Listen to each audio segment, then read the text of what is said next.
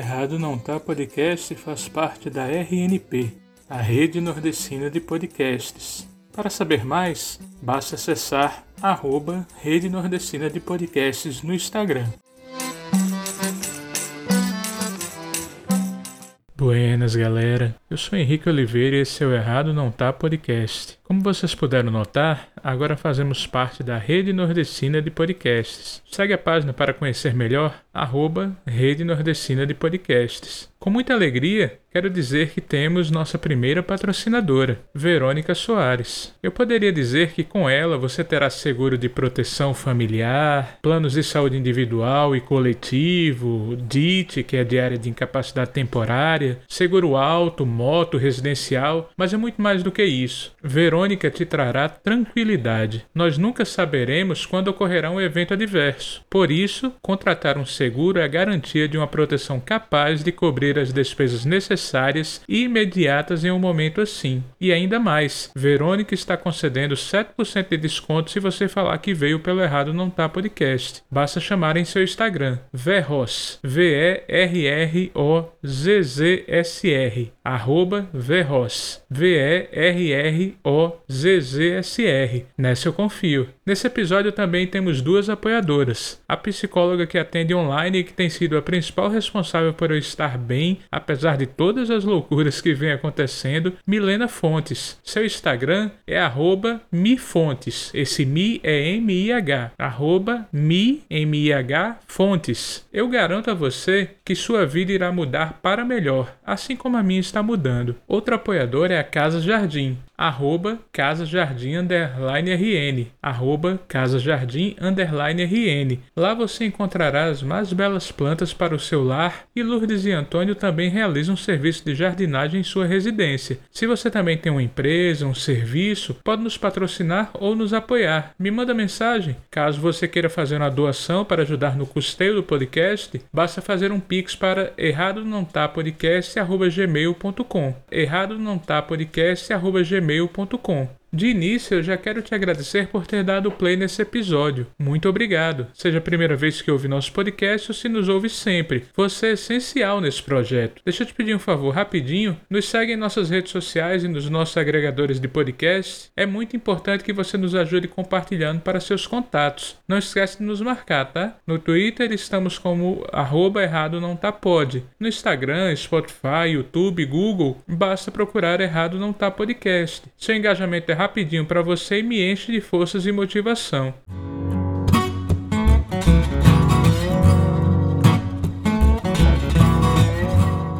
Buenas, galera. Eu sou Henrique Oliveira e você está no Errado Não Tá Podcast. Hoje eu tenho o prazer de gravar mais uma vez com alguém que eu sou muito fã há muito tempo. Não lembro os anos corretamente porque eu sou muito ruim de matemática, então não vou nem arriscar. Mas eu conheci esse rapaz narrando MMA, gosto muito, aliás, e hoje ele está muito além do MMA, esse PhD, esse narrador excepcional e pelo pouco que eu já pude conversar com ele, uma pessoa excepcional. Então eu queria agradecer aos grupos Globo por liberar esse narrador fenomenal. Eu queria agradecer muito a você por ter permitido bater esse papo comigo, ter tirado um tempinho para ter essa conversa. Muito obrigado, Luiz Prota. Salve Henrique, tudo bem? Vem chegando você, Henrique. Que satisfação, cara. Obrigado aí pelo convite, viu? Fico muito animado sempre que recebo esse carinho, né? Tenho a oportunidade também de, de contar um pouquinho da minha história aí, que trabalho com locução já tem 10 anos, ainda não é muita coisa, mas a gente sempre pode compartilhar com alguém, a gente sempre pode ajudar alguém é, numa caminhada. Que se tem uma coisa que eu poderia dizer aqui para esse início, é, é uma caminhada muito difícil muito difícil para você encontrar aí o seu lugar ao sol. É uma busca eterna. Então, eu fico muito feliz aqui de poder compartilhar um pouquinho da minha história. Então eu quero começar fazendo aquela pergunta que a gente faz para todo mundo aqui e que eu acho que deixa todo mundo na, no mesmo patamar. Prota, quem é você na fila do pão? Bem, o Prota é um mineiro, uma pessoa simples, uma pessoa que sonha e gosta de realizar os seus sonhos junto de pessoas das quais ele gosta. Agora falando numa terceira pessoa, como se fosse o Pelé, né?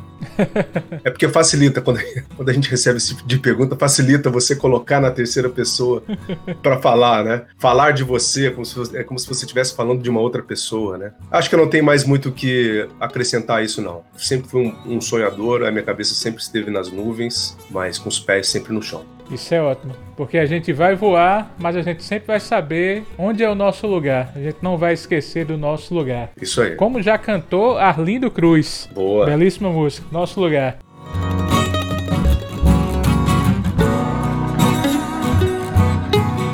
Então, já que a gente tá falando do seu lugar, falando agora em primeira pessoa, Prota, Aquele menino de Taiandu, ele sonhava em ser o quê? Ele jogava bola na rua, ele andava de carrinho de rolimã, ele queria ser astronauta. O que é que aquele menino queria ser?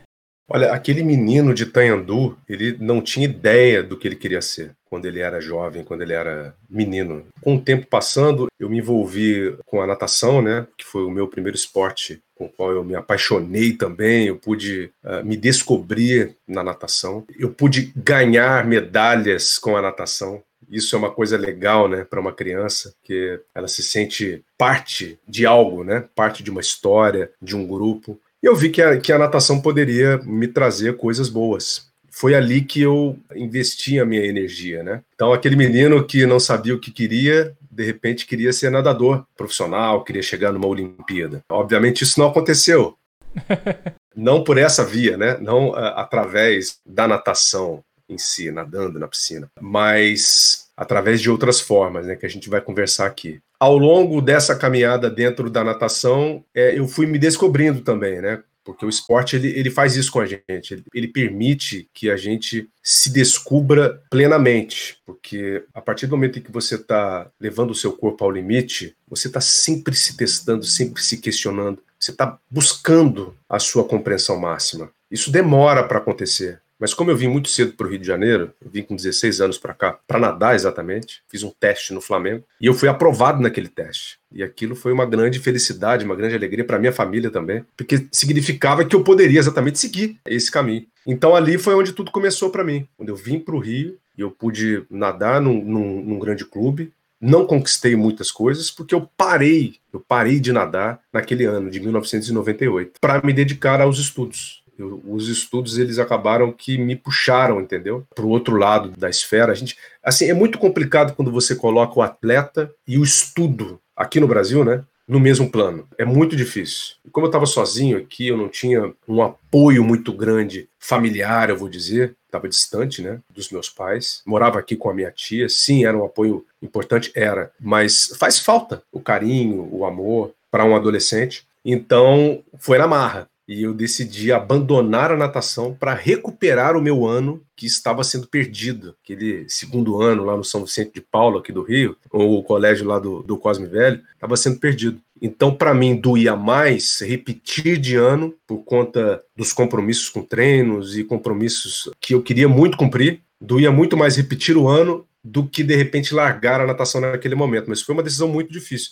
E aí, a partir do momento em que eu tomei essa decisão de deixar de nadar para seguir no, nos estudos, as coisas começaram a acontecer e foi quando eu entrei numa outra vida mesmo. Mas só complementando, é uma resposta longa, né? é uma pergunta simples que você me fez, mas a resposta é longa. Porque mesmo assim, mesmo quando eu vim para cá, eu moro no Rio hoje, né? Quando eu vim para o Rio para nadar, eu já tinha entrado em contato com o microfone lá na, lá na minha cidade. Eu já tinha trabalhado numa rádio lá em Itanhandu. E aquilo tinha sido uma experiência muito legal para mim. Eu tinha, na época, 14 para 15 anos, e eu passei a ter um programa na rádio. Até trabalhei junto com o Rodrigo Scarpa, né, o Vesgo, que hoje está morando nos Estados Unidos. E a gente era da mesma turma e a gente trabalhava nessa, nessa mesma rádio. Ele tinha um programa muito parecido com o Pânico, do rádio na época, e eu entrava logo depois dele com um programa, assim, trazendo as músicas do dia, sabe, as músicas mais pedidas, etc. Aquilo para mim foi muito legal. Foi um ano muito intenso, aquele ano de 1997. Foi quando eu pude viver um pouquinho do rádio, experimentar um pouquinho do rádio. Mas, como a gente não ganhava nada lá na rádio, né, era um bando de jovem sonhador, eu vim para o Rio realizar o meu outro sonho e aquilo ficou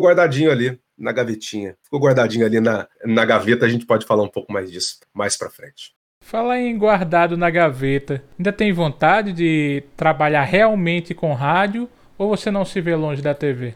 Olha, eu vou te falar que eu hoje eu me sinto trabalhando com rádio. Como? Através do podcast. Eu me sinto trabalhando hoje com rádio. É uma pegada diferente, é uma pegada diferente. Mas é uma pegada em que você tem que trabalhar bastante a sua comunicação. Você precisa ilustrar muito o seu argumento, falar um pouco melhor sobre aquele tema que você está abordando, ilustrar o seu comentarista. Eu, eu acho que através do meu podcast do Cientista do Esporte, eu consigo satisfazer essa vontade de trabalhar com rádio. Apesar de ser diferente, tá bom? Obviamente é completamente diferente, mas eu, eu consigo satisfazer um pouquinho da, da minha vontade. Mas eu vou te dizer que se um dia eu, eu tivesse a oportunidade realmente de trabalhar numa rádio, de ter um, um, programa numa rádio, né, um programa ao vivo, aí é, é incomparável, é, é uma sensação muito legal. O vivo, o vivo da notícia, o vivo de uma transmissão, é impagável. A forma como você tem que improvisar, a forma como você tem que estar bem preparado né, para entrar no ar, é, são, são coisas que me fascinam bastante. Então, assim, eu acho que todo mundo que trabalha na televisão gostaria de ter um espaço no rádio. A gente tem muitos exemplos disso, né? O nosso Marcelo Barreto, por exemplo, ele trabalha na Rádio Globo, tem o um programa dele. Então, é legal, é legal você ter essas, essas duas facetas. E eu acho que hoje também a gente rompeu um pouco disso, porque hoje o comunicador ele tem que ser capaz de trabalhar em qualquer mídia, em qualquer tipo de comunicação. Ele tem que estar preparado para isso, seja no vídeo da TV, seja no vídeo da internet, seja no microfone da TV, seja no microfone da internet, da rádio, do podcast. O mundo está muito amplo, né? E acho que a comunicação ela, ela, ela rompeu essas, essas barreiras aí. Não à toa, muitas emissoras e muitas empresas de comunicação vêm mudando também a forma como eles querem estabelecer esse, esse contato com a sua audiência. Eles querem mais leveza, eles querem um contato mais direto com a audiência, né, com o seu público. Então, acho que passa pelo rádio. Acho que tudo hoje se confunde muito, se mistura muito. Mas se eu pudesse ter uma oportunidade de trabalhar na rádio, eu acho que eu ficaria muito, muito satisfeito. Olha aí, direção da Rádio Globo, escuta esse podcast aí. Abriu-se uma centelha no coração do Prota agora, ele já está pensando, já está começando a sonhar. E como ele falou no início, ele é um sonhador. Se ele é um sonhador, sonhando a gente consegue chegar nos lugares. E rádio realmente é muito bom. Eu tive o prazer de trabalhar três meses numa rádio comunitária. Toda quinta-feira, das 20 às 23 horas, estava lá sozinho. Tinha meus 22 anos, mais ou menos. E é muito bom. Porque é justamente isso. Você tem que improvisar, você tem que criar tudo, porque a pessoa não está vendo. Assim, não é fácil, obviamente, você estar na televisão. Mas na TV, a pessoa já tem a imagem. Então você não precisa criar a imagem para a pessoa como você precisa no rádio. E isso é muito bom, porque isso te dá uma cancha muito legal. É. Você consegue para fazer outras coisas. Isso me ajudou muito no teatro, por exemplo. Essa questão do você conseguir improvisar, muitas vezes falando para ninguém, porque você está numa cabine, você está falando para muita gente, mas você não está falando com ninguém ao mesmo tempo. Isso é muito interessante.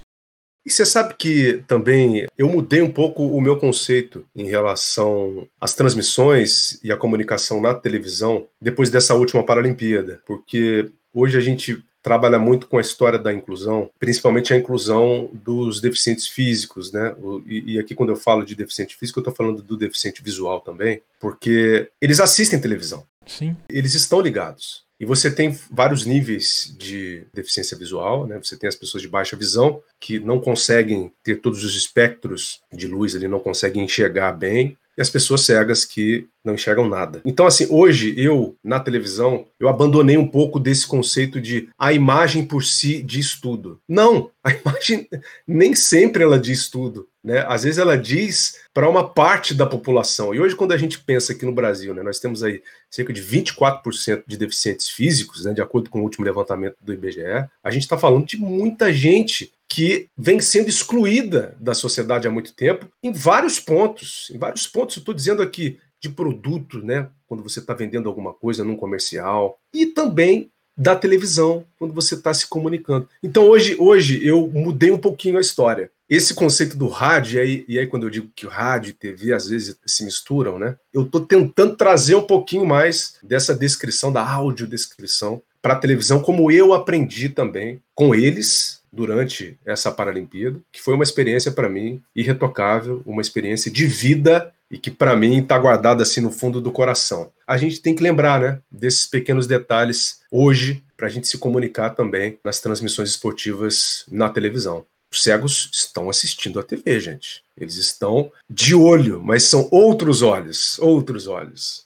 É interessante que você falou nessa questão aí que as Paralimpíadas te ajudaram a seguir por um outro norte, uma outra via, e eu pensei no meu trabalho. Foi o lugar que eu mais vi pessoas com deficiência, porque toda empresa ela tem que ter um número X de pessoas com deficiência. Então eu achei muito interessante essa questão porque eles não têm só porque é uma lei, eles têm porque a pessoa é competente. Isso aí. Independente dessa, dessa questão de, da pessoa ter deficiência ou não, ela tem a competência, então tá perfeito. Não tem o que ser falado. E aí eu tava pensando justamente isso, porque quando eu entrei lá, modificou toda a minha forma de ver o mundo. Porque antes a gente tinha, não sei se você tinha, eu tinha essa questão, a pessoa com deficiência era uma pessoa que precisava de ajuda. Era uma pessoa que não conseguia fazer as coisas. E lá eu comecei a ver algumas pessoas, eu digo, Eita, como assim? Essa pessoa é muito melhor do que eu. E ela tem deficiências. Isso ajuda no dia a dia também. Que muitas vezes eu olhava alguém com deficiência com pena. E hoje eu olho, não.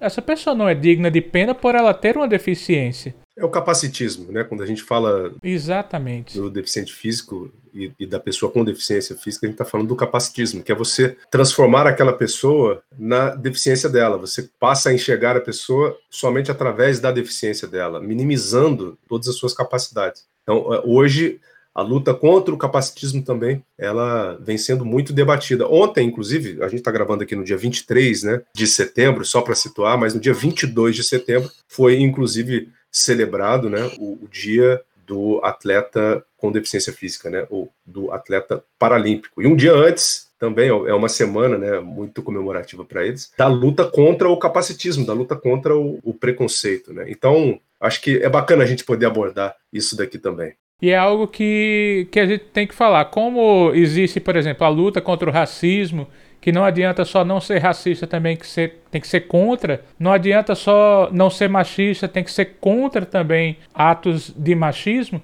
também essa questão do capacitismo, a gente também tem que fazer nossa parte. A gente não pode ser, ah, sim, parabéns, são guerreiros.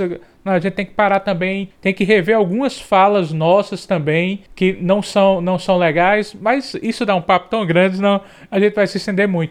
Só para encerrar, né?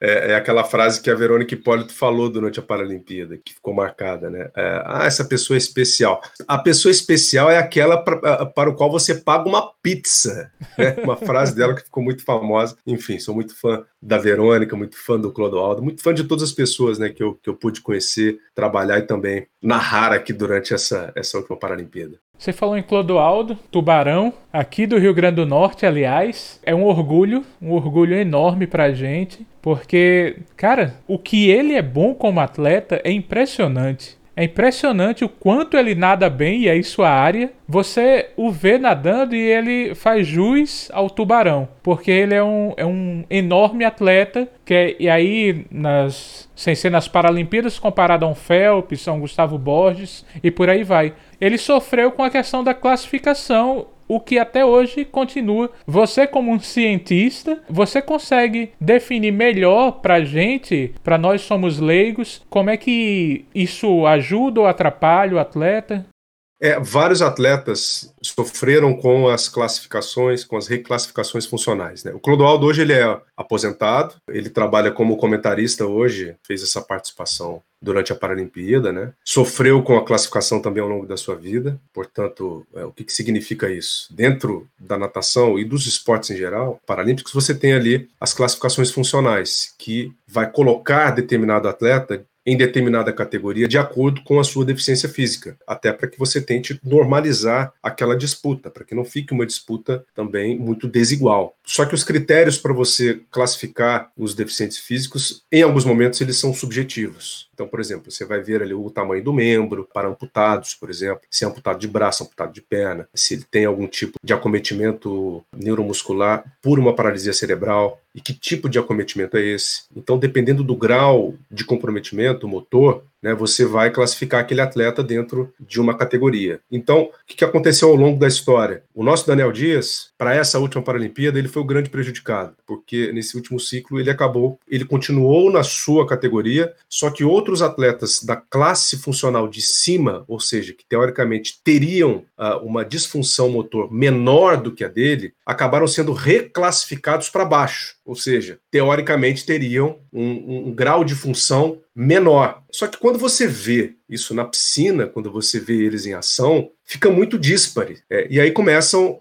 a, as críticas em cima do que seria justo ou não dentro do esporte paralímpico. Isso não é, isso não vem de agora, isso já vem de muito tempo. Muitos atletas reclamam há muito tempo disso. Um outro caso, por exemplo, o André Brasil, que também ganhou aí as suas 14 medalhas paralímpicas, ele acabou sendo excluído do esporte paralímpico, excluído, gente. Ele, ele ganhou 14 medalhas paralímpicas era o nosso velocista, era o recordista mundial do, dos 50. Não, é, ele é recordista ainda dos 50 e era do 100. O recorde dos 100 metros livre dele caiu agora, nessa última Paralimpíada. E ele era da última classe funcional, da S10, né? Swimming 10. É, é a classe funcional de entrada. E numa reclassificação, ele pontuou fora, fora do esporte paralímpico, por um ponto um ponto. Você tem ali uma, uma série de graduações, né? E ele, por um ponto, dentro de, um, de uma graduação de força, em que o avaliador testou de forma manual, pontuou ali no papel para ele ali um número e por um pontinho, vamos dizer aqui, a força de, de, de 0 a 5, deu para ele ali força 3, quando na verdade deveria ter dado força 2. Esse 3 comprometeu, esse 3, esse um pontinho a mais, tirou ele do esporte paralímpico, na soma total da classificação. Ele foi atrás dos seus direitos, tentou lá voltar para o esporte, mas enfim, ele não conseguiu, infelizmente. É, acho que deve estar correndo atrás disso ainda. Mas são alguns exemplos, alguns exemplos. Mas é uma grande discussão também. O esporte paralímpico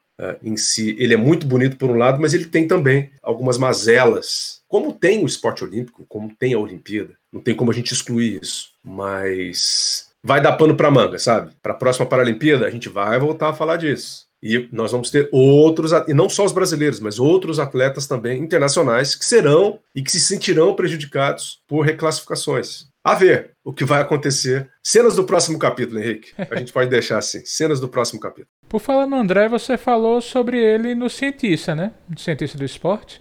Isso aí, eu entrevistei o André Brasil para o meu podcast, para o Cientista do Esporte, e também levei o cientista Augusto Barbosa, que é do Comitê Paralímpico Brasileiro, para falar sobre o estudo que eles fizeram em cima do André Brasil. Um estudo científico que foi publicado numa revista internacional reconhecida e que ali eles comprovavam, né, por A mais B, através de técnicas científicas e quantitativas, que ele tinha uma disfunção. Ele foi vítima, né, a gente pode dizer assim, da poliomielite quando ele era mais novo. Então ele perdeu massa massa muscular e força muscular também em uma das pernas, na batata da perna. Então, assim, Dá para você ver. É nítido. é nítido. Ele sempre competiu. Ele começou na natação convencional e depois ele foi para a natação paralímpica. Mas é nítido que ele tem uma perda de função naquela perna. Então, gente, Deixo até o convite aqui para quem quiser ouvir também. O Augusto dá uma aula, ele é um baita cientista, ele explica muito bem. E depois eu complementei com o microfone aberto, como eu chamo. Microfone aberto para o André Brasil. Abrir o coração e falar para a gente tudo. Eu nem, eu nem editei, sabe? Eu não editei nada. Eu falei assim, André, eu vou colocar o conteúdo inteiro à disposição de todo mundo. Tá beleza? Ele falou, manda ver. Então, uma hora e meia de papo com ele lá, sem corte, sem filtro. Foi muito legal. E foi, foi muito legal mesmo. Eu vou deixar aqui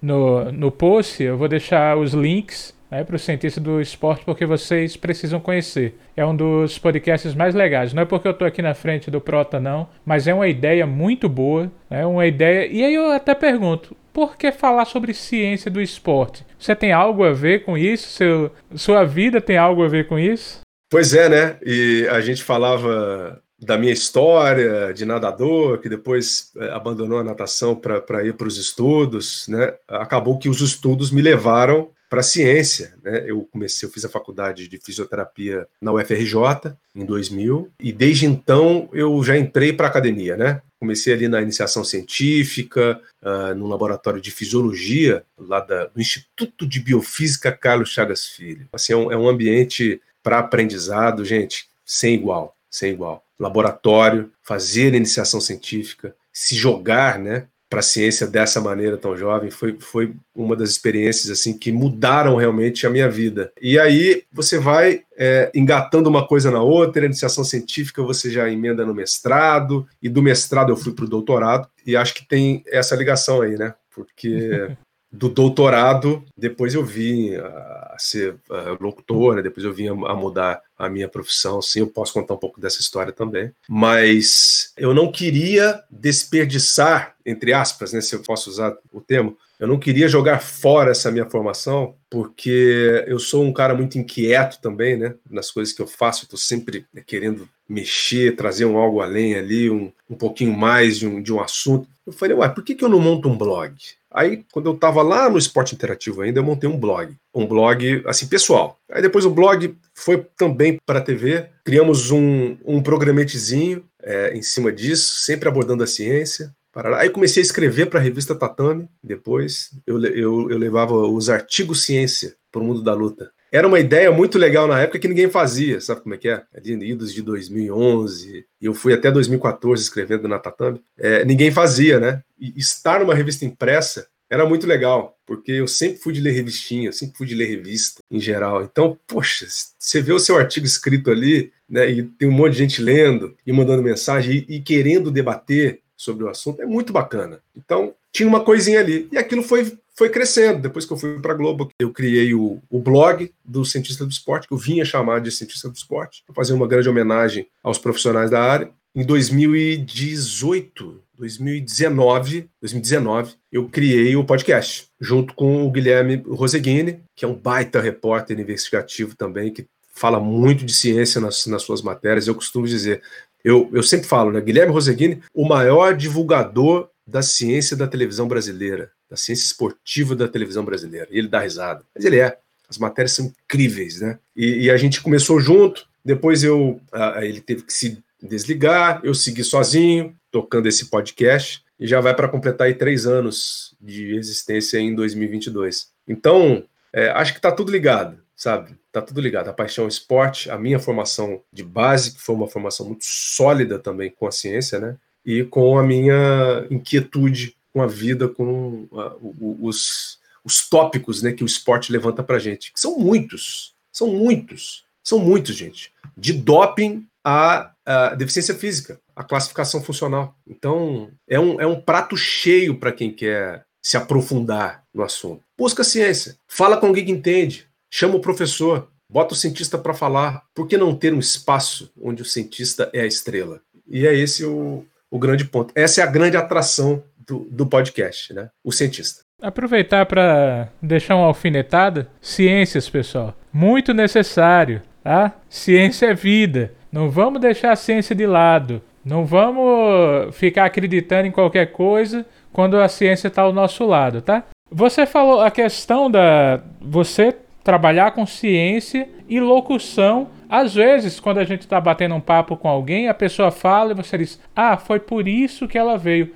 eu não consegui fazer essa conexão. Como é que alguém vai para ser PhD em ciências e de repente ele vira locutor esportivo? Porque se for meio que fazer um caminho, não, não bate. Parece ser, parece ser coisas diferentes. Apesar que não necessariamente seja porque no esporte tem muita ciência realmente. Mas como é que você faz essa transição? E aliás, dá medo fazer essa transição? Porque para você chegar a PhD é muito tempo de estudo. É muito tempo você se dedicando àquilo para chegar e dizer: agora vou ser locutor. Fala um pouco sobre isso. Bem, obviamente que não foi simples, né? Mas aí tem a ver com aquele ponto que eu tinha te dito. Eu já trabalhava com voz lá na minha adolescência, na rádio de Itanhandu, e aquilo ficou na gavetinha. Só que essa gaveta, eu sempre abri a gaveta ao longo da minha, da minha faculdade, da minha formação, né? Ela estava sempre ali, ó. eu dava uma abridinha nela, falava, oh meu Deus, isso aí é tão legal, né? Poxa, era para eu ter seguido nessa área aí. Eu não pude por algumas razões, mas quando eu fui para fora para encurtar a história, quando eu fui para os Estados Unidos para fazer o meu doutorado, eu fiz o meu doutorado lá na Johns Hopkins, né? Dois anos. Lá eu consegui ter mais tempo para eu me dedicar para as coisas que eu gostava. Porque no Brasil é muito difícil. No Brasil, para eu chegar na faculdade era muito tempo de ônibus, sabe aquela coisa? É, para voltar para casa, um trânsito infernal. Aqui você tem que trabalhar muito para você ter as suas coisinhas, né? As suas coisinhas mínimas ali, os seus xodozinhos. Todo mundo quer ter alguma coisa, você quer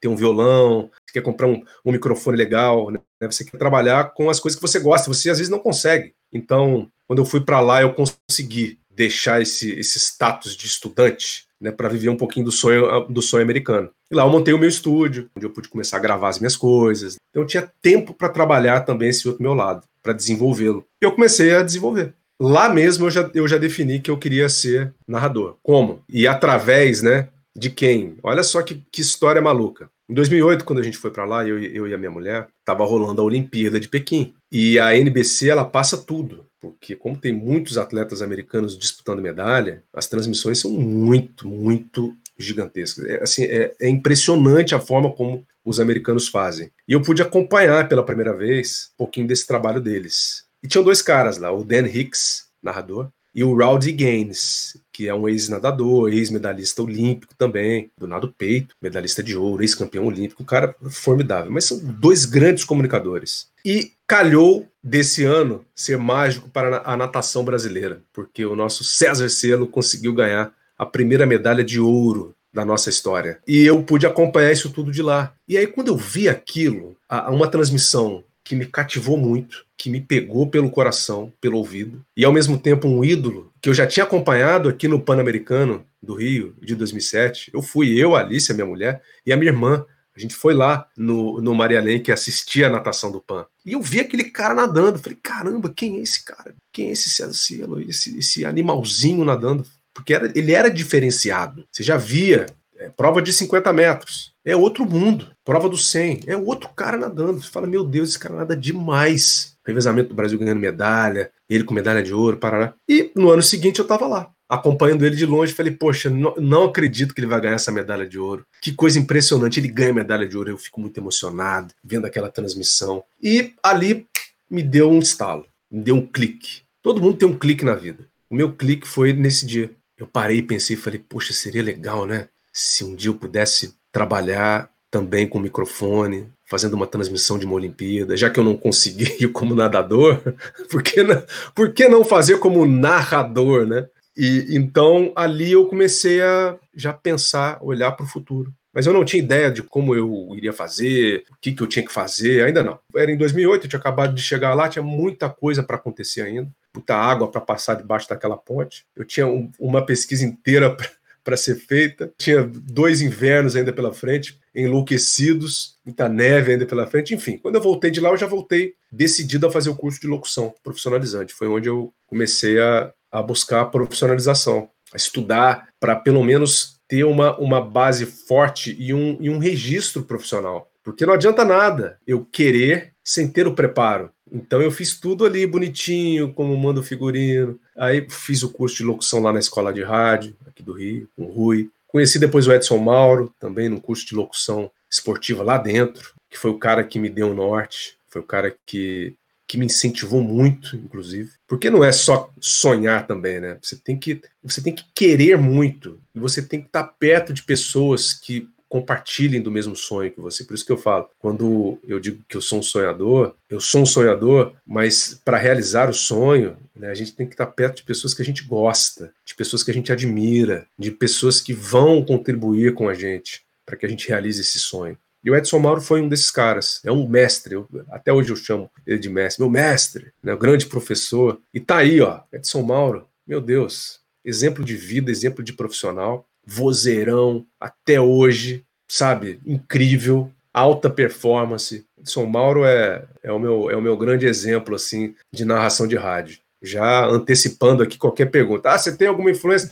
Edson Mauro é o cara. Edson Mauro é o cara para mim, entendeu? Não só por ser meu amigo hoje também, mas por ter sido uma grande inspiração. Então, a partir desse ponto, eu comecei a fazer ali a, a, a minha adaptação né, para a nova profissão. E aí foi quando eu, eu tive uma oportunidade de um teste no esporte interativo. E lá foi onde tudo começou. Eu passei no teste, fiquei lá de 2011 até 2000, até o final de 2014, quando eu entrei para Globo. também através de um processo seletivo, né, o talentos da narração, que eu acreditei até o final de que tudo daria certo. E, e fui indo, fui passando de fase, e de repente eu estava lá na entrevista com os diretores e vamos em frente. E, e tô lá desde 2015, que foi o, o ano em que eu fui contratado. Então, para mim, assim, essa mudança de a gente pode falar mais disso também, se você quiser, mas, mas a mudança ela, ela foi uma mudança planejada, muito bem pensada, mas ela não foi fácil. Quando a gente fala assim, você tem que ter o apoio da família, você tem que ter um apoio também de, de, de outras partes aí, dos seus arredores, para que as coisas funcionem. Senão, não vai para frente, não.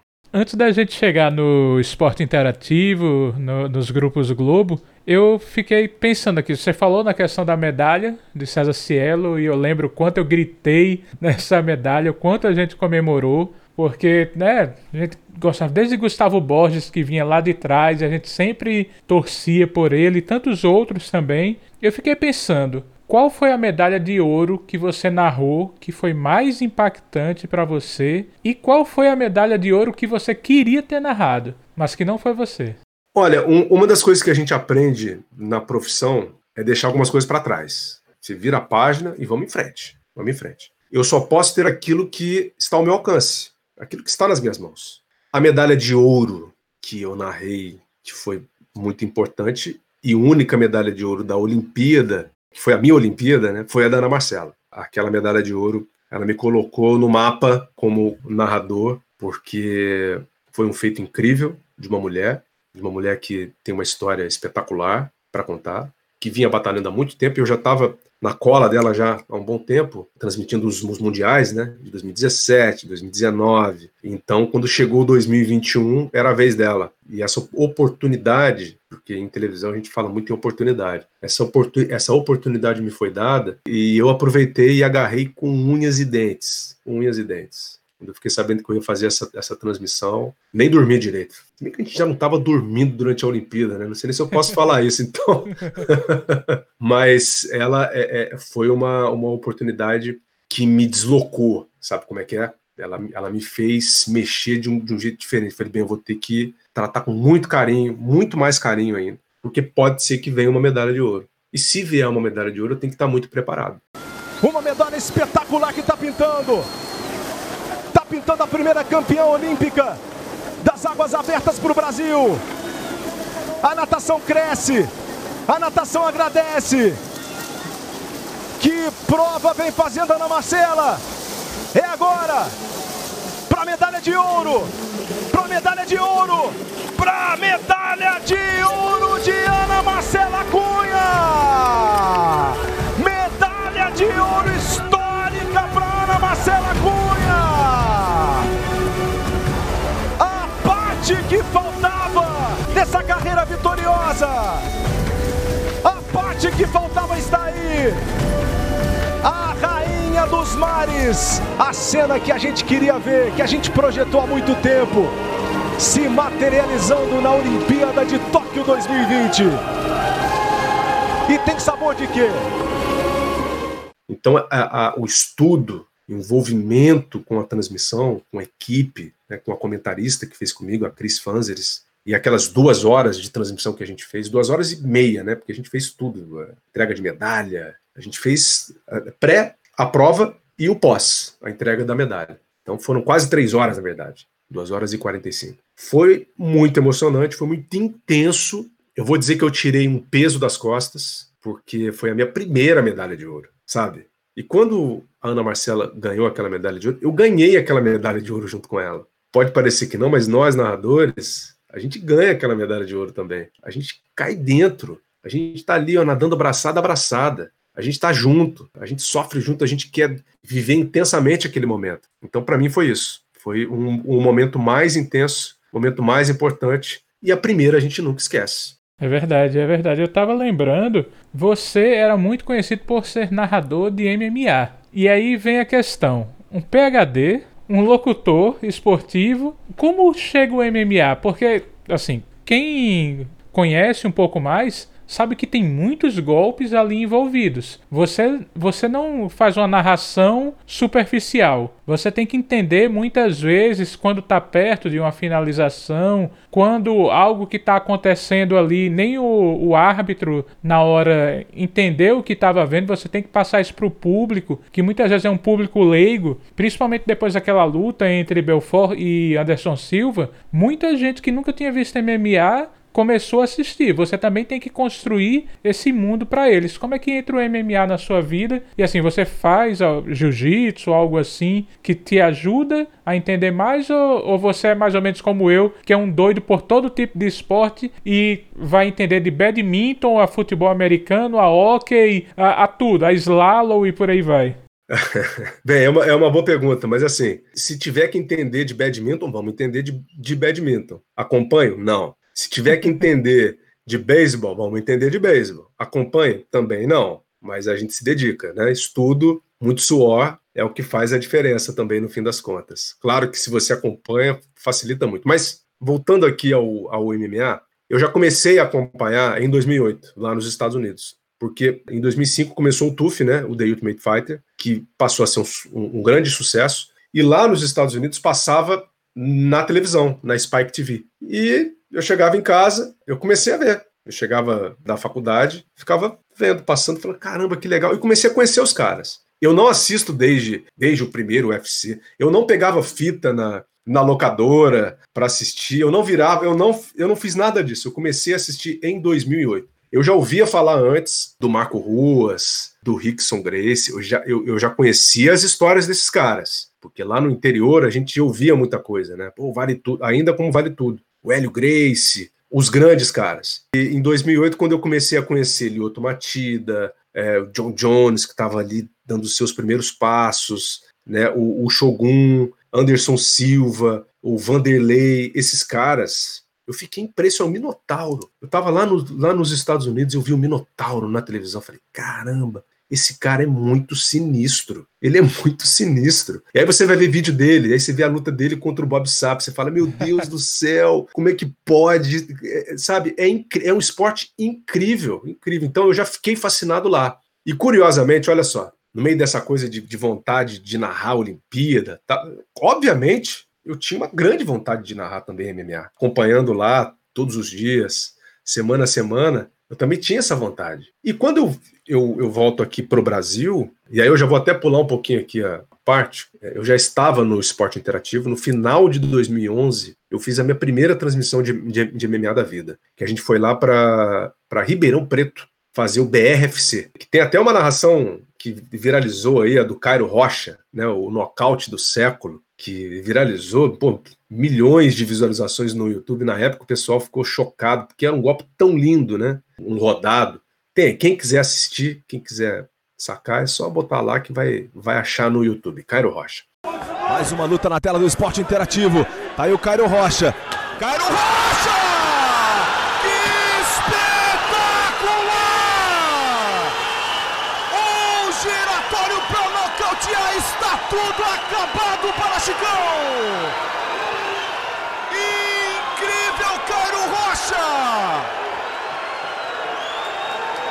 E você acompanha no replay o que foi esse giratório, meu amigo. E pegou no queixo do Chicão sem chance de defesa. Espetacular. Ali foi a minha primeira narração, o meu primeiro evento. E a partir dali a TV começou a me colocar para narrar MMA. E oportunidade dada, né? É oportunidade aproveitada. Então eu abracei como sendo uh, o meu o meu grande produto, né? O meu filhotinho. E fui junto, fui junto dos caras. Os eventos começaram a entrar na TV, veio o Bellator depois, um baita evento também, que era na época o segundo, né? O segundo maior evento. E, e, e acho que eu entrei nessa hora legal, tinha brasileiro ganhando, o Dudu Dantas, por exemplo, campeão da época, né? Narrei o título dele. E a gente foi sabe, aprendendo muito com os lutadores que comentavam com a gente, com os comentaristas, com o Dudu da Tatame também, que é um grande amigo meu hoje também, me ensinou muito. E ali você vai estudando, aí você começa a fazer matéria, né? Você vai para o campo, você vai para a academia, você começa a conhecer quem são os times, quem são os caras, os treinadores, né? Como é que funciona o esporte, porque é uma pegada diferente. Então você começa a tomar conta do, de, um, de um conteúdo, a dominar um conteúdo por paixão. E quando a paixão ela entra em cena, aí tudo fica mais gostoso e tudo fica mais fácil. Porque a paixão ela deixa a gente cego, né, para aprender, para conhecer. Então você não mete esforço. Você, ah, tem, ó, é, vai ter uma cobertura do UFC, repórter, vai prota, eu vou, vamos nessa. Ia como repórter, cobri o UFC, entendeu? Aqui no Rio. Fiz três UFCs aqui. E amarradão. Tinha um programa também. Aí você vai conhecendo os caras, você vai pegando o jeito. Apanha muito. A gente apanha muito também. Apanha no sentido de falar besteira, de errar. Mas não tem como. Não tem como, né? Você tem que se arriscar. Então começou lá em 2008. E, e aí a, a contratação depois para o combate, né? Aí foi a, assim, para mim foi a grande realização também, um sonho, né? Um sonho consolidado até a primeira narração do, de um UFC também, que foi no final de, de 2015 só. Entrei no começo de 2015, só fui narrar o UFC no finalzinho, em dezembro. Então, olha, é, é muito intenso, é muito intenso. E não tem, às vezes, não tem começo, meio e fim, né? É tudo misturado, tudo misturado. Você apenas vai para o berimbolo, né? Se tiver algum lutador ouvindo aqui, algum um fã de luta, você vai para o berimbolo. Você está ali no meio, tentando aprender, tentando se virar. E sim, eu fiz jiu-jitsu durante um ano e meio, machuquei o joelho, parei, vou operar agora, o joelho inclusive, quero voltar, e fiquei afastado, mas eu acho importante, eu acho que você tem que estar em contato com, com a arte marcial, seja lá qual for, seja o jiu-jitsu, muay thai, seja a luta livre, seja a luta olímpica, sabe, o taekwondo, seja qualquer coisa, você tem que estar em contato, eu acho muito importante isso, porque você sua o esporte, né, você coloca ele no seu sangue ali, né, ele fica mais intrínseco e fica mais natural. Tanto que quando eu comecei a praticar, eu acho que a minha narração melhorou. Eu sentia que fazia mais parte de mim, saía de uma maneira muito mais é, fluida, né? Você estava falando aí do UFC. Eu tive a oportunidade de ir para o UFC aqui em Natal, foi lá no Nélio Dias, aquela lutaça de Shogun e Dan Henderson, que eu nunca esquecerei, mesmo Dan Henderson tendo ganho, não tendo sido Shogun, mas eu fui até com um grande amigo meu, que é Felipe, muito obrigado, Felipe. Você sempre me ouve, sempre me dá um feedback. E todo mundo ficou com aquela sensação de decepção por não ter sido brasileiro. E a gente bateu palma. Porque a gente bateu palma porque foi uma luta incrível. E a gente tava vendo duas lendas. Isso aí. A gente tava vendo duas lendas ali. E a gente tava vendo a história do esporte sendo feita. Óbvio, a gente queria que Shogun ganhasse, óbvio. Como a gente queria que Shogun tivesse sido campeão do UFC muito tempo e não aconteceu, acontece. No esporte é isso, nem sempre o melhor vai vencer, que também isso é sensacional. A gente tem que se acostumar, nem sempre o melhor realmente vai vencer. Às vezes o melhor não tá naquele dia da luta e o outro deu um golpe diferente. Quem diria que Anderson Silva perderia aquela luta num soco quase despretensioso? A gente nunca pensaria nisso diante de tudo que ele fez. Perdeu. Acontece, aliás, ele no boxe agora se reinventando, tá muito massa, muito massa mesmo. Ele é um atleta, para mim ele é o melhor de todos os tempos. Tem a questão de Fedor Emelianenko, mas também tem uma algo que Jorge Saint-Pierre falou esses dias. Fedor deveria ter parado no auge e ele não parou, infelizmente, a carreira dele meio que se diluiu. Então quem vê o final de Fedor não entende o que era maravilhoso e aí diferente de você, eu assistia desde o início, com meus 13 anos, lá em 93, a gente ia para locadora para pegar fita. Depois teve o Pride também, e que a gente tinha muita raiva porque Minotauro não conseguia, palavras da época, não conseguia ganhar daquele gordinho com cara de padeiro. Como é que não consegue ganhar desse russo com cara de padeiro? E a gente foi perceber que esse russo com cara de padeiro é um dos melhores lutadores de todos os tempos. E a luta também permite isso, que eu acho sensacional. Aí, por falar em UFC, e também falando do ouro de Ana Marcela, como é que se consegue preparar? Porque você não, não consegue preparar, por exemplo, o UFC são 4, 5, 6 horas de evento, você não consegue ter todo o script de todo o tempo, você tem que improvisar muito. Ou não, tá tudo preparado desde o início, você sabe praticamente tudo que vai acontecer. Como, como é que você faz essa questão? Não, você não sabe de nada do que vai acontecer. Na verdade, você só sabe que a luta vai acontecer, quem que vai estar lá. Você sabe é, como é o andamento do evento, ponto. Mas o resto você conta. Você está contando a história. Você não está inventando a história. Não é você que está fazendo a história. Os caras que estão fazendo a história. E você tem que contar essa história. É, em alguns momentos você tem mais buracos durante a transmissão, que você tem que falar, que você tem que amarrar uma coisa na outra. Então, como você está muito dentro do evento, a preparação ela é fundamental. Você, você tem que estudar, você tem que estar tá por dentro de tudo, de tudo que está acontecendo. Você tem que ter um pouco de. tem que ter uma intimidade com os lutadores sem conhecê-los. Entende essa, essa jogada? Uhum. É uma intimidade sem conhecê-los. Você estuda tanto, você vê tanto vídeo, você assiste tanto esses caras lutando, você acaba ficando íntimo deles. Né? Você é, ganha um carinho, você ganha empatia. Então, isso tudo é levado para uma, uma transmissão. Não é só a informação. Informação, a técnica, estatística. Não. É a história como um todo. E a empatia que você tem com esses caras,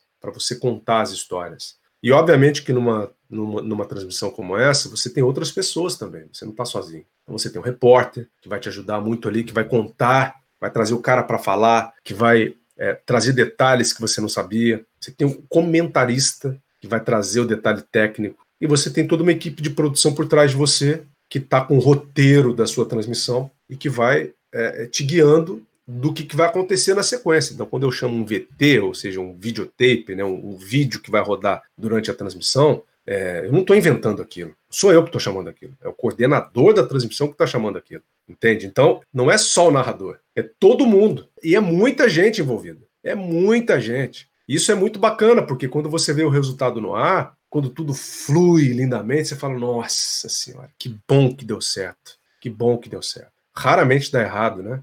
E acho que a experiência ela conta muito quando você está ali sendo testado, sendo provado. O meu primeiro evento em loco do UFC foi o, o, o UFC de São Paulo de 2018, dia 22 de setembro de 2018. Foi a realização de um sonho. Estar em São Paulo fazendo aquele evento, a luta do Thiago Marreta, na, na luta principal, a gente fez 14 lutas, gente.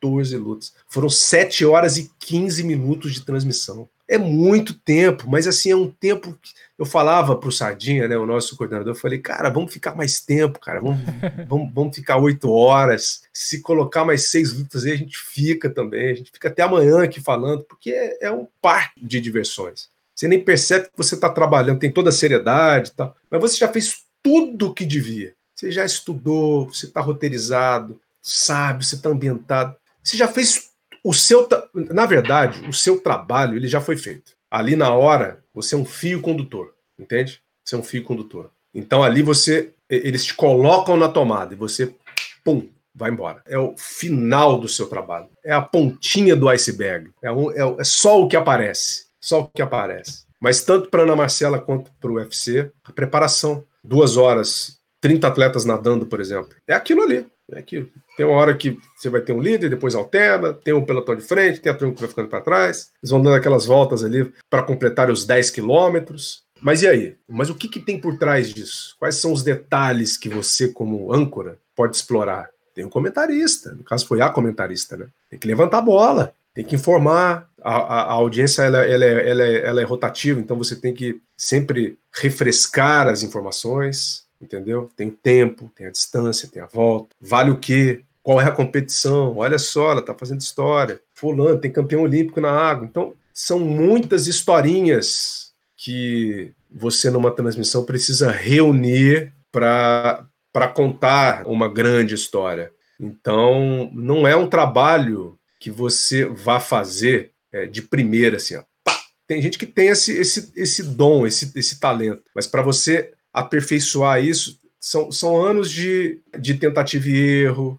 Aí você vai, você faz um, um mundial e aprende uma coisa, um detalhe, aí você traz a informação daquele mundial. Então, acho que a estrada ela te ajuda muito, ela te ajuda demais. O fato, por exemplo, do Galvão Bueno, né? Narrar, narrar uma Copa do Mundo. Ele tem autoridade para estar ali no microfone, porque ele narrou o título do Brasil, de, de, ele, ele, ele narrou o tropeço do Brasil lá atrás, né, em 90, depois 94 a vitória, Aí 98 tropeço. Em 2002 a vitória, 2006 a gente caiu e desde então a gente só vem caindo, né? Mas olha só, são, são muitas histórias, é uma bagagem. Você pode abrir aqui a sua mochila e pegar vários livros aqui do seu conhecimento, da sua vivência para usar na sua transmissão. Isso é muito válido. E ele é um excelente contador de histórias, é, é, impressionante. Por mais que algumas pessoas não gostem, mas ele constrói uma história de forma magnífica. Parabéns, Galvão. Você falou comentarista, parabéns também, Anaísa. Gosto muito. Para mim, Anaísa é, é maravilhosa demais. Um dia ainda quero bater um papo com ela, quem sabe? Como você falou desde o início, sonhar, a gente sonha. A gente só consegue alguma coisa sonhando. Quem sabe um dia. A gente está se encaminhando aqui para o final. Eu te agradeço demais, Prota. E eu queria deixar uma última pergunta para você. Você hoje faz parte dos grupos Globo, quer queira, quer não. Há muitos anos, muitas décadas, a Globo, quando se fala de esporte, Globo, Sport TV, combate, são é o que tem de melhor no esporte no Brasil e que faz com excelência. Como foi quando você chegou no combate, quando você chegou na Sport TV, quando você teve a certeza, meu contrato está assinado, eu estou chegando na melhor. Como é que foi isso para você? Foi a realização também de um sonho, né? Fica até repetitivo às vezes, mas é disso que a gente vive. A gente tem que é, sempre em busca das nossas metas. E eu sempre quis trabalhar na principal, na maior, naquela que todo mundo assiste, que tem os principais eventos. O, o, o, narrador também ele quer os grandes eventos. A gente, a gente vai atrás dos, dos grandes eventos. A gente narra eventos menores, e aqui é, eu não estou diminuindo nenhum deles, mas você tem a questão da grandeza, né? Uma Copa do Mundo, uma Olimpíada, os mundiais, por exemplo, são competições em que as pessoas querem ver, em que a audiência é boa, em que você tem história para contar, e tem os eventos do dia a dia, que permeiam ali a sua grade de programação. Então, você quer ir atrás dos grandes eventos. Narrar um UFC numerado, narrar um John Jones, como eu tive a chance, um José Aldo, como eu tive a chance. Então, quando eu cheguei lá, primeiro que eu não sabia e não tinha ideia de que eu viveria tudo que eu vivi nesses últimos sete anos. Acho que tem muita coisa ainda para acontecer. Então, uh, eu cheguei de, de, de, mente aberta, disposto a mostrar o meu trabalho e a querer conquistar o meu espaço. Porque, como eu era novo e vinha de uma outra emissora, para mim também é, não seria tão fácil assim, né? Chegar e aí, ah, aí, quem é esse cara? Então tem que mostrar trabalho. Não adianta, é uma caminhada longa, é uma caminhada em busca de, de credibilidade, de muita seriedade, mas com o desafio de também tentar ser leve e divertido, que é o que eu venho tentando fazer em algumas transmissões. Nem sempre você vai poder ser leve, né? Em alguns momentos você vai ter que ser mais sisudo ali, vai ter que ser mais firme. Mas para mim, desde que eu pisei lá dentro, foram foram muitas grandes oportunidades que eu jamais pensei em viver. E eu não tinha ideia que esse papo seria tão sensacional. Eu não tinha ideia quão simples, quão gente boa esse mineirinho de Itaiandu, que dá vontade, fala em Minas, eu já penso no torresmo. Ei, que beleza. Eu quero te agradecer demais, Prota. Esse papo sensacional para esse meu podcast, esse meu errado não tá, que eu sempre digo que é aquela conversinha que a gente tem no final da tarde, que a gente senta na varanda, pega um cafezinho, pega um bolinho, começa a papear e hoje eu tive esse papo muito gostoso. Eu tenho certeza que vocês que estão nos ouvindo também gostaram muito, porque esse cara é sensacional. Depois de hoje eu sou muito mais fã, porque eu já abusava muito da paciência dele no, no direct pelo Twitter, dizer, ó, oh, Gostei muito, sua narração foi muito legal. Quando ele foi pro combate também, eu tava relembrando aqui, parabéns por essa conquista. E ele sempre muito solícito, não, muito obrigado pelas palavras. Eu acho muito legal quem chega longe mas não perde a base. Como ele falou, ele voa, mas voa com o pé no chão. Então eu quero te agradecer muito, Prota. Por favor, deixe aí suas palavras finais no podcast, seus contatos, suas redes sociais e também o cientista do esporte, por favor, vão lá ouvir. Henrique, obrigado pelo convite. Foi muito legal bater esse papo com você aqui. Eu sou um apaixonado por podcasts. Eu tenho a premissa de fortalecer muito a podosfera também. Né? Acho que a gente tem que se unir, a gente tem que dar as mãos e seguir em frente, né? Para que as boas conversas né, sejam divulgadas. Desejo sucesso aí para você também nessa caminhada. Né? Errado não tá, hein? Errado não tá. E vida longa ao errado não tá, portanto, é, desejo todo sucesso para você e deixo o convite aqui também para o pessoal ouvir né, o cientista do esporte Tá lá em ge.globo barra o cientista do esporte, ou mesmo nas plataformas de podcasts, né? No Spotify, no Google, na Apple, onde vocês quiserem. E vamos em frente. Conte comigo, vamos de mãos dadas aí conquistar essa, essa podosfera, abrir a podosfera, Henrique. Um forte abraço para você e para todos os seus ouvintes também. Muito obrigado, pessoal. Então eu vou aqui me despedindo. Mais uma vez, obrigado por esse tempo que você esteve conosco. Em breve a gente volta com mais um papo muito legal. Muito obrigado por você me ouvir, muito obrigado por você compartilhar meu trabalho. Quero um dia poder deitar minha cabeça no travesseiro como hoje e dizer eu bati um papo com uma pessoa muito sensacional e eu trouxe para vocês mais uma história muito legal. Aqui ninguém tá errado, porque aqui a gente abre o nosso coração e isso nunca é errado. Pessoal, se cuidem.